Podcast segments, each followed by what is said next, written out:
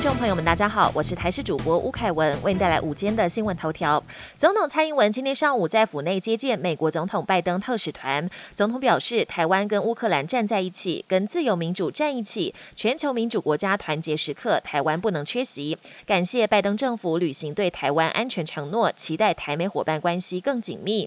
外界解读，美方表面是在力挺台湾，暗中则要中国大陆稍安勿躁，莫轻举妄动。另外，前美国国务卿庞培欧也将在周三晚间抵台。乌克兰情势严峻之际，美台密切交流也彰显台海安全获得各界高度重视。我国三月一号开始松绑口罩政策，有专家分析，到暑假前还有机会半解封。不过，想稳住疫情，关键之一就在儿童必须打疫苗。但指挥中心却表示，需要等到 BNT 修改访单，也被学者认为不合理，因为像是欧美日各国也都在帮五到十一岁的儿童打 BNT 疫苗。高雄旗津农历年前，因为高雄港疫情的影响，冲击在地观光，要振兴当地。现在传出旗津券上路有望。事实上，二二八连假的第一天，市长陈其迈就合体指挥中心指挥官陈时中一起逛旗津，带头找回民众信心。如今传出中央将砸六百万补助，时程最快预计在三月底到四月底办理相关活动和旗津券，振兴旗津观光产业，也让在地的业者乐观启程。国际焦点：俄罗斯军方坚称没有瞄准平民，但持续对乌克兰境内进行无差别轰炸。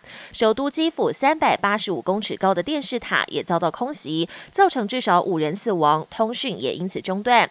这时，俄国媒体报道，乌俄第二回合谈判将在今天举行，地点选在白俄跟波兰的边界。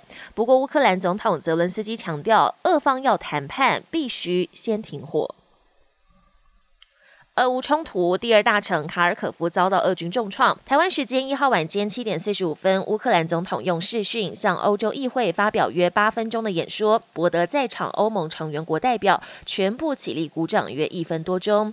感人的演说内容也让口译员语气比泽伦斯基还激昂，而且一度哽咽。相比之下，俄国外长在联合国人权理事会的演说，数十国代表直接离席抗议。美国派代表团来台，释出强烈的挺台讯息。中国外交部警告美国停止与台湾进行官方往来，避免进一步破坏中美关系。同时，也谴责美方派战舰通过台湾海峡将付出沉痛代价。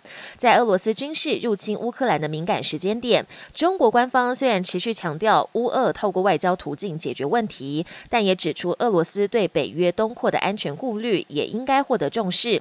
但国际间同声谴责俄国对外。侵略。另外，外界也不断拿乌俄情势跟台海情势类比，在这个时间点，中方也对美台任何互动展现高度反感。本节新闻由台视新闻制作，感谢您的收听。更多内容请锁定台视各节新闻与台视新闻 YouTube 频道。